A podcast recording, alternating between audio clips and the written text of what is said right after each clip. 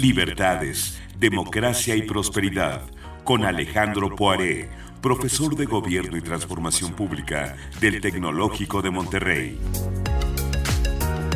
Alejandro, qué gusto saludarte en esta mañana de jueves.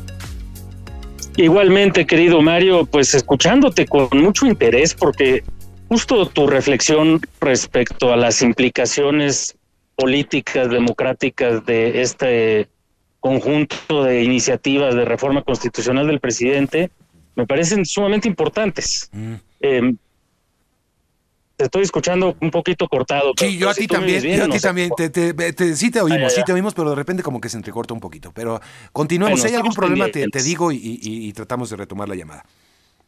Fantástico. En fin, tu punto es muy importante y es, mm. está trastocándose, está poniéndose en riesgo la vida democrática en la medida en la que hay un proyecto que pretende permanecer. Y yo complementaría tu punto con dos consideraciones, Mario. Una es que desde el punto de vista táctico de la campaña, pues sí es cierto que todo el mundo va a estar hablando de estas reformas, sí es cierto que ya se está planteando hasta la movilización de los congresos eh, y las, eh, las estructuras partidarias alrededor de las reformas, esto de los parlamentos abiertos, las asambleas en, las, en los distritos, etcétera. Eh, pero también es cierto que de lo que se va a estar hablando, Mario, no es de la sustancia de las reformas, no es de si el, propósito es subir el salario, mejorar las pensiones, es más bien del hecho que el gobierno saliente está queriendo imponer su agenda Así es. al gobierno entrante.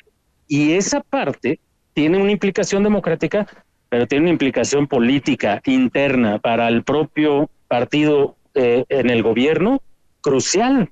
Y que no se nos olvide, Mario, que uno de los dilemas que costaron estabilidad política, mucha represión y mucha eh, inestabilidad a nuestro país en el siglo pasado, fue precisamente el intento de un grupo por permanecer más allá de lo que le correspondía genuinamente o en un modelo semi-autoritario o autoritario en las urnas.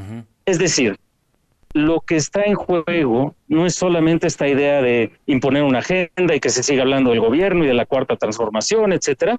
Lo que está en juego, creo yo, desde el punto de vista estratégico, es el propio legado de la presente administración y el presidente López Obrador, porque no va a haber, no sabemos cómo se va a desplegar esto, pero aún en el supuesto de que ganara las elecciones Claudia Sheinbaum y Morena, no es un equilibrio funcional a el propio sistema presidencial que tenemos, esta noción de que hoy día, tú imagínate lo que es el cuarto de guerra hoy de la candidata Claudia Sheinbaum. ¿De qué van a hablar? Tú la, tú la viste, tú la pues viste, Alejandro, tú la viste en esa conferencia en la que asume como suya eh, la propuesta. Eh, vaya, eh, hay muchos analistas de, de, lenguaje corporal. creo que debíamos meternos en eso. Y también el lenguaje gestual, el lenguaje de la voz. sumamente incómodo la candidata, Alejandro. Y ese es el punto. Habrá quien diga, el argumento de decir, bueno, lo que tiene que hacer es jugar a la defensiva, no preocuparse de más, esperar, va a ganar, etcétera. Pues sí, pero la señal está muy clara, ¿no? Va a ganar para qué? Para, promulgar estas reformas, para impulsarlas en el Congreso, para pues que toda la agenda venga de otro lugar, de otro momento, de otra persona, de otro tiempo. Y ese no es un dilema exclusivo el día de hoy de la candidata del partido en el gobierno. Es el dilema clásico de la sucesión presidencial autoritaria del PRI del siglo pasado. Y así nos fue, Mario. Así, les fue a los priistas. Entonces creo que incluso desde esa perspectiva de restauración eh, eh, hegemónica está, está el cálculo sobrado. Ya no digamos desde el punto de vista democrático. Totalmente. Es, es muy delicado. Este, insisto, creo que había ciertas eh, eh, costumbres políticas, ese dos pasos para atrás de los presidentes ya cuando había un candidato, la cargada, todo eso, que, tanto nos aborrecemos también, pero que hablaban de un presidente que decidía ir soltando la rienda. En este caso es todo lo contrario.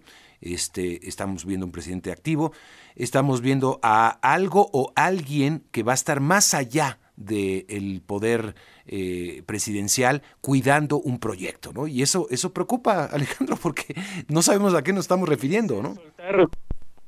Y el otro punto es que ese soltar la rienda eh, que mencionas, pues no es el resultado de la buena voluntad o de una concesión graciosa, es, el resultado de un aprendizaje político histórico. Las cosas se complican cuando los, eh, los presidentes salientes eh, se resisten a ello. Y aquí estamos viendo una resistencia, pues, histórica. Hay que, hay que ponerlo en esa perspectiva. Absolutamente. Gracias por las puntualizaciones, Alejandro. Como siempre, un fuerte abrazo. Un abrazo. Y seguimos discutiendo el tema.